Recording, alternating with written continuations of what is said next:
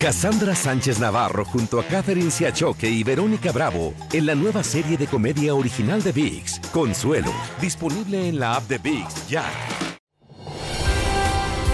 Hola, soy Jorge Ramos y a continuación escucharás el podcast del Noticiero Univisión. El programa de noticias de mayor impacto en la comunidad hispana de Estados Unidos. Muy buenas tardes. Hay nuevos datos sobre la investigación que enfrenta Donald Trump por sus intentos de revertir los resultados de la elección presidencial del 2020. León, hoy sabemos que las autoridades centran la investigación en tres estatutos federales. Uno relacionado con la privación de derechos, otro con conspiración para estafar a Estados Unidos y el tercero con la manipulación de testigos. Pedro Rojas en Washington nos dice qué sigue en la investigación federal. Fuentes cercanas al expresidente Donald Trump revelaron contenido de la carta en la que el Departamento de Justicia notificó al exmandatario que es objeto de una investigación criminal por supuesta obstrucción a la elección de 2020 y el ataque al Capitolio de enero de 2021. Según indica, la investigación sería por privación de derechos, conspiración para defraudar a Estados Unidos y manipulación de testigos. El abogado Pablo Pérez nos dio su conjetura. Estamos hablando de tres cargos de naturaleza extremadamente grave que pueden ser asociados a la insurrección. Aunque el fiscal especial Jack Smith dio plazo hasta el jueves para que Trump testifique frente al gran jurado que lo investiga, lo más probable es que no lo haga y sus abogados han estado tratando de saber qué evidencias ha recabado el Departamento de Justicia. En un acto de campaña, el exmandatario reaccionó a la carta.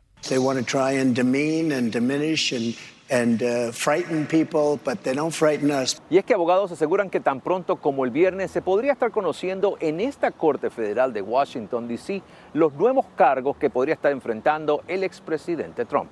La enmienda 14 de la Constitución estadounidense establece que toda persona acusada de insurrección podría quedar descalificada para ocupar cargos públicos. Sin embargo, el abogado Pablo Pérez dice que el lenguaje es muy abstracto, data del fin de la guerra civil y no existe jurisprudencia actual. Ahora mismo no hay una ley que permita ejecutar lo que el lenguaje abstracto presenta. Como es, está diseñado el sistema constitucional. Tú tienes la constitución y luego tienes leyes para aplicar el contenido de esos artículos. Ahora mismo no existe. Por lo tanto, considera que la cláusula de más de 150 años de edad podría entonces someterse a la interpretación de la Corte Suprema, lo que prolongaría ese proceso hasta pasadas las elecciones presidenciales de 2024. En Washington, Pedro Rojas, Univisión. Un juez federal le negó a Donald Trump la solicitud de nuevo juicio en la demanda que le presentó la escritora E. Jean Carroll, pero Trump dice que apelará. En mayo, un jurado de Nueva York declaró a Trump responsable de haber abusado sexualmente de Carroll en 1996 y luego de haberla difamado al negarlo y decir que se lo inventó para vender libros. El jurado recomendó que le pague a Carroll 5 millones de dólares. Y otro juez federal rechazó la solicitud de Trump de trasladar el juicio por sobornos a la porno Stormy Daniels de una corte estatal a otra federal en Nueva York.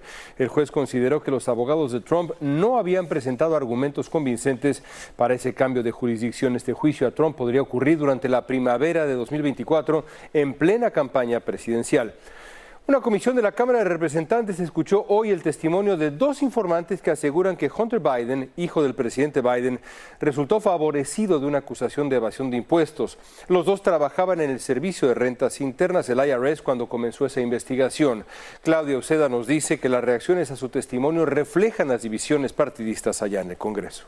Los dos informantes del Servicio de Rentas Internas dieron la cara al público. Ambos alegaron que la investigación penal contra Hunter Biden, el hijo del presidente, fue mal manejada. El alarma sonó cuando el fiscal general de Delaware, David Weiss, quien supervisaba el caso de Hunter Biden, dijo que no era la persona que decidía si le presentaban cargos. Indicó que cuando expresó sus preocupaciones, el Departamento de Justicia lo sacó del caso. El otro informante también criticó duramente al departamento. Nuestra investigación estaba constantemente obstaculizada, informó. Joseph Ziegler afirmó que era uno de los agentes principales y que el Servicio de Rentas Internas había recomendado cargos por delitos graves y menores. ¿Se les debe de creer? Sí, creo sí, porque han sido consistentes en, lo que han, reportado. En la audiencia, esta republicana de Georgia mostró carteles con fotos sexuales y gráficas del hijo del presidente. Lo que incomodó a algunos. Hunter Biden made foolish Hunter Biden tomó decisiones insensatas y delictivas y ahora es penalmente responsable. La investigación republicana surge luego que se anunciara que Hunter Biden se declararía culpable por evadir impuestos y comprar un arma. El fiscal federal de Delaware ha refutado las acusaciones. Weiss fue designado por el gobierno de Trump al caso. Los demócratas dicen que lo de hoy fue un show político. ¿Por qué no estamos investigando más? A la gente muy rica que no paga sus impuestos. Entre tanto, la próxima semana Hunter Biden comparecerá ante un juez para formalizar un acuerdo de culpabilidad. En el Capitolio, Claudio Seda, Univision. El adolescente que murió en una planta avícola de Mississippi llevaba siete años en el país y poco tiempo trabajando en esa empresa. Sus familiares dicen que pese a que le decían que no debía trabajar, él insistía en que quería hacerlo para ayudarlos. Se investiga por qué se le permitió trabajar allí siendo menor de edad. Vino a Tarazona, habló con familiares. Dubán Tomás Pérez creció en esta humilde casa en Guatemala y cuando tenía siete años, su madre Edilma y su tío Gildardo Pérez lo trajeron a Estados Unidos por la frontera. ¿Por qué se fueron? Yo creo que por una necesidad aquí en nuestro país Guatemala hay una pobreza y siempre ha habido eh, hambre, necesidad de dinero, pues y también para poder construir una casita. Gildardo Pérez nos contó que tras llegar al país, los tres se instalaron en Mississippi. Él era un niño muy feliz, muy amable, tenía sueños por delante, él, quería ser a, alguien en la vida, tener este... Pues él empezó a trabajar muy niño. Dubán estaba estudiando en la escuela intermedia y trabajaba en la planta procesadora de pollos Mark Jack en Hattiesburg. Allá en Estados Unidos no lo obligaron de trabajar, él andaba estudiando, según decía la mamá. La familia de Dubán dio la versión que recibieron sobre el trágico accidente que le costó la vida. Por un descuido donde la máquina se le llevó una mano y, y para defenderse de, de zafarse de allí, quiso defenderse con la otra mano y se le llevó la, la máquina y allá no se pudo hacer nada. La compañía dijo, en la noche del viernes 14 de julio, un empleado que realizaba operaciones de saneamiento en la planta de procesamiento de aves de corral de Marjack Poultry en Hattiesburg, Mississippi, murió como resultado de las lesiones sufridas en un accidente. La médica forense adjunta del condado Forest dijo que la víctima tenía 16 años. Gildardo Pérez cuenta que la madre de Dubán está inconsolable y que esperan repatriar el cuerpo a Guatemala. Mi hermana destrozada, está muy este, destrozada con lo que ha pasado, pero pues, pues lo estamos intentando superarlo, pues ya no podemos hacer nada. Múltiples agencias investigan el fatal accidente y por qué se permitió a un joven de 16 años trabajar en una planta de aves. El Departamento de Trabajo prohíbe que menores de 18 años desempeñen esas labores porque son consideradas peligrosas. Preguntamos a la compañía Marger Poultry si sabían que Dubán tenía 16 años, pero no nos han contestado. León, regreso contigo. Seguiremos atentos. Gracias, Vilma. En Texas también hay luto en otra familia guatemalteca por el ahogamiento de los dos pequeños hijos de una pareja. Los niños habían estado disfrutando disfrutando de juegos acuáticos durante un paseo con su padre. Luego llegó la tragedia. Nidia Cavazos tiene más detalles de esta desgracia que tiene a los padres de las víctimas devastados. Fristi y Eder son los padres guatemaltecos que hoy siguen sin entender cómo es que sus hijos ya no están con ellos en vida. Uno como padre, uno, uno siente ese, ese vacío, ese dolor que a nadie se le desea. Jeffrey, de 6 años, junto a su hermana Ashlyn, de 12, disfrutaban de un sábado en familia en el río, dentro de un parque de diversión. Pues a jugar en, el agua, estaba allí bien cerca un, un tobogán. El padre de los niños dice que mientras él guardaba sus cosas cuando llegó el momento de irse a casa, de pronto ya no vio a sus hijos. Nunca pasó por mi mente que, ellos volvieron al, agua, pues porque ya estaban en la, en la, en la orilla porque yo los visualicé cuando les dije que ya vámonos, pero caminando. Guzmán cuenta que inicialmente pensó que alguien se había llevado a sus hijos y avisó a las autoridades de la desaparición. Inició la búsqueda con la ayuda de un equipo de buzos y terminó con el hallazgo de los cuerpos en el río. Fue algo terrible para mi vida y solo les dije que si podía verlos y me dijeron que, que no se podía. Ahora los padres de los menores están buscando repatriar los cuerpos de los hermanos de 6 y 12 años de edad a Guatemala para que ellos puedan descansar en paz, pero estando en casa. La tragedia sucedió en cuestión de minutos. La madre de los menores estaba en un retiro de la iglesia cuando recibió la noticia. Yo no sabía que en ese lugar donde ella fue, ella iba a perder la vida en cuestión de 3 a 5 minutos. Lo que debió haber sido una tarde de diversión se convirtió en la pesadilla que la familia Guzmán ahora está viviendo. Jeffrey estaba por empezar la primaria y Ashlyn era reconocida por ser estudiante ejemplar. Tenían toda una vida por delante. Desde Crosby, Texas, Nidia Cavazos, Univisión. Tragedia para esta familia. Dos hombres abrieron fuego en una tienda Walmart de Florida City, al sur de Miami, mataron a una persona e hirieron a otra. Personal médico atendió a una tercera víctima que no sufrió heridas de bala. La policía tiene en custodia a un sospechoso. Decenas de agentes acudieron al lugar de los hechos y algunos ayudaron a rescatar a clientes de la tienda. ¿Quieres regalar más que flores este Día de las Madres? The Home Depot te da una idea. Pasa más tiempo con mamá plantando flores coloridas, con macetas y tierra de primera calidad para realzar su jardín. Así sentirá que es su día todos los días. Llévate tierra para macetas Bigoro por solo $8.97 y crece plantas fuertes y saludables dentro y fuera de casa. Recoge en tienda y sigue cultivando más momentos con mamá en The Home Depot. Haces más, logras más. Más detalles en homedepot.com diagonal delivery. Boost Mobile tiene una gran oferta para que aproveches tu reembolso de impuestos al máximo y te mantengas conectado. Al cambiarte a Boost, recibe un 50% de descuento en tu primer mes de datos ilimitados. O, con un plan ilimitado de 40 dólares, llévate un Samsung Galaxy A15 5G por $39.99. Obtén los mejores teléfonos en las redes 5G más grandes del país. Con Boost Mobile, cambiarse es fácil. Solo visita boostmobile.com. Boost Mobile, sin miedo al éxito. Para clientes nuevos y solamente en línea, requiere AroPay. 50% de descuento en el primer mes requiere un plan de 25 dólares al mes. Aplican otras restricciones. Visita boostmobile.com para detalles. Cassandra Sánchez Navarro junto a Catherine Siachoque y Verónica Bravo en la nueva serie de comedia original de VIX, Consuelo, disponible en la app de VIX ya.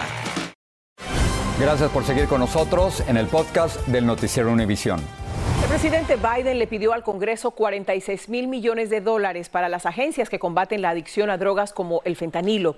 En el sector privado también han surgido iniciativas para esta lucha y en algunas participan familias preocupadas por sus hijos. En la tercera parte de su informe especial sobre la epidemia del fentanilo, Pedro Ultreras nos muestra cómo algunos padres toman cartas en el asunto. Qué fuerte y qué peligroso es la droga del fentanilo. Parece una plática cualquiera con un grupo de padres de familia, pero en realidad es una charla comunitaria para salvar vidas. Donde está habiendo más casos. En esta reunión con padres de familia y sus hijos se trata el tema del fentanilo y la cantidad de muertes que está causando. Las familias enteras hispanas vienen a pedir ayuda porque muchos de sus hijos están perdiendo la vida. José Guzmán es el director de un centro comunitario de ayuda en Phoenix, Arizona. Debido a la epidemia de fentanilo que se vive, da charlas a las familias migrantes sobre el tema para evitar que más jóvenes sigan muriendo. A Teresa Quiñones, una migrante mexicana, la charla le llegó un poco tarde. El año pasado perdió a un hijo de 18 años por sobredosis de fentanilo. Sabía un poco por las noticias que, que está esa droga, pero yo no sabía que él estaba usando. Hasta dos dólares por pastilla. A la charla de esta tarde acudió Luis Zamudio, un policía de Phoenix por más de 20 años, ahora jubilado. Su interés es concientizar familias latinas sobre esta droga y detectar las señas antes de que sea demasiado tarde. Esto es algo muy grave y tenemos que reconocerlo como padres. Ahora conozcan a Esteban Durán, que tras 30 años usando drogas tocó fondo y buscó ayuda en Crossroads, un centro de rehabilitación en Phoenix, Arizona. Ocho meses. Ocho meses. Ocho meses limpio. ¿Cómo te sientes en este momento? Ah, todo para mí es nuevo, oiga. Somos libres y... La ayuda existe, pero hay que buscarla y hay que insistir, dice Daniel Bañuelos de Crossroads. Sus clínicas reciben a cualquier persona, incluso indocumentados. La agencia Crossroads tiene varias clínicas a lo largo del valle de Phoenix, Arizona. Y hay aproximadamente 500 clientes al momento. Dicen que nunca antes tuvieron tantas personas rehabilitándose. La gran mayoría de ellos llegaron por adicciones al fentanilo. Nosotros simplemente queremos dejarles saber que hay recursos. Hay lugares como Crossroads y otros centros de rehabilitación que están ahí disponibles. En Phoenix, Arizona, Pedro Ultreras, Univision. Como vimos, la crisis de fentanilo es un problema de salud mental. Por eso, Univision Foundation, junto a la Fundación Chang Zuckerberg, tiene la misión de crear conciencia en nuestra comunidad sobre el derecho que todos tenemos a un aprendizaje socioemocional. Más información la encuentra en univision.org. Un nuevo informe de los Centros para el Control y Prevención de Enfermedades dice que las muertes por sobredosis de cocaína y opiáceos se multiplicaron por más de siete en la última década. Cerca de 110 mil personas murieron por sobredosis solo en el 2022. Casi una cuarta parte de las muertes fueron por cocaína. Una tercera parte por psicoestimulantes como la metanfetamina. Los datos dejan todavía más claros los peligros de estas drogas. Y la policía de Hoover en Alabama está esperando a que Carly Russell, la mujer que fue reportada como desaparecida durante dos días y volvió a su domicilio, dé explicaciones de lo que le pasó.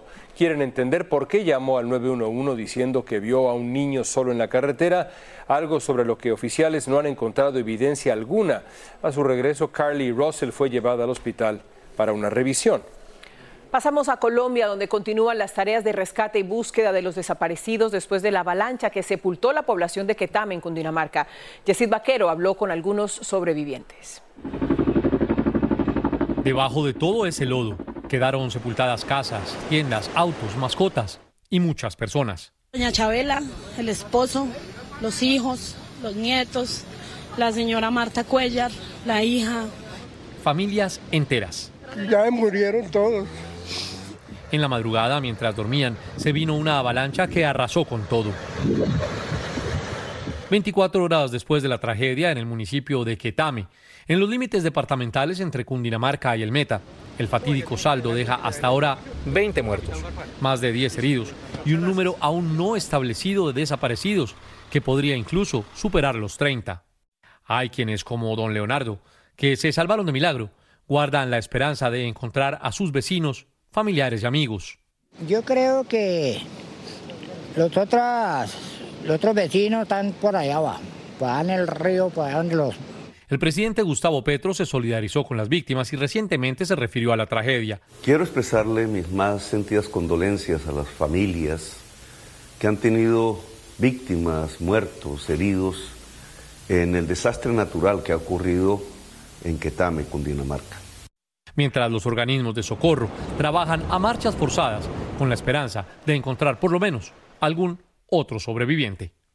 Pero un próximo rescate es prácticamente imposible, las condiciones climáticas no favorecen y el pequeño pueblo se encuentra en medio de una carretera nacional que ahora está bloqueada, por lo que se teme que ahora la emergencia sea por desabastecimiento.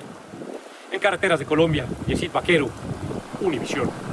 En más noticias internacionales, por segundo día consecutivo, Rusia lanzó misiles contra Odessa en represalia por el ataque de Ucrania al puente que une Crimea con Rusia. El presidente Volodymyr Zelensky acusó a Moscú de dirigir un ataque deliberado contra la infraestructura de granos de Ucrania. Mientras tanto, los rusos evacuaron a miles de personas de la zona ocupada de Crimea luego de que se produjeran explosiones en un vertedero de municiones. Después de casi 10 años de eludir la justicia de Estados Unidos, el ex jefe de la contrainteligencia militar de Venezuela, Hugo Carvajal, fue extraditado de España a Nueva York, donde enfrenta cargos de narcotráfico y lavado de dinero. La fiscalía tendría pruebas que comprometen al exfuncionario en la coordinación de operaciones de narcotráfico de las FARC y el cártel de los Soles. En el mismo proceso, por cierto, se acusa a Nicolás Maduro y a Diosdado Cabello. El náufrago australiano rescatado por un barco mexicano tras pasar tres meses a la deriva en el Pacífico no se cansa de agradecer a quienes lo salvaron. Así es, hoy precisamente los tripulantes del barco le hicieron un, pues una fiesta, un agasajo, digamos, celebrando la nueva oportunidad que le dio la vida. Jessica Cermeño estuvo ahí en esa velada.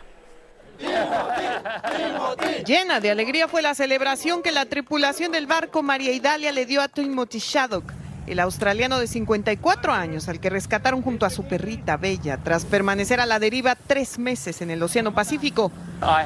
fish, and I had meats today. I had, I had some of the best Mexican beef. La celebración, a la que solo las cámaras de Univisión tuvieron acceso, se llevó a cabo en un restaurante del puerto de Manzanillo, donde los dos náufragos tocaron tierra. Ahí, el que iniciara su viaje en La Paz, en Baja California Sur, rumbo a la Polinesia francesa, contó que conoció a su fiel amiga en San Miguel de Allende. She saved me. She, she was the one that survived, and, and uh, she likes the men on the ship, you know, better than she likes me. A estos hombres con años a cuestas en alta mar, este rescate les cambió la vida. Llegó el momento en el que ya no tenía el arpón ese porque lo perdió y decidió comer patos. Cuando más pensamos que estamos tocando fondo, no queda más que ir para arriba. Y aquí está la muestra. Timothy nos confirmó que le han otorgado un permiso de un mes para estar en el país. Probably go um, just to maybe the USA. um, Yeah, and then come back. Um, or I might go back to straight to Australia. So um, I'll see how I go. Por ahora él sigue agradeciendo esta segunda oportunidad. Pero la embarcación de Tim se quedó en el mar a unas 1.200 millas de aquí. La tripulación le colocó una boya con un GPS por si alguien más pudiera después rescatarla. It doesn't matter if you're out in the middle of the Pacific Ocean, um, you, you can feel this coming. And we all have that chance to, to see God every day. ¡Viva la México! En el puerto de Manzanillo, en Colima, México. Jessica Cermeño, Univision. A mí lo único que me sorprende es que quiera regalar a la perrita que dice que lo salvó, ahora dice, la voy a regalar. Ay, ¿Por, ¿por qué por será? qué? Porque la perrita es mexicana, ¿no? Pues ¿Será yo que supongo que es mexicana, se la quiere dar a quienes lo, lo salvaron, pero pobre Sí, perrita. raro, sí. Bueno, Te salva, la regalas. Bueno, pues, bueno. cada quien. Hasta Buenas la noche. Nos vemos mañana. Así termina el episodio de hoy del podcast del Noticiero Univisión. Como siempre, gracias por escucharnos.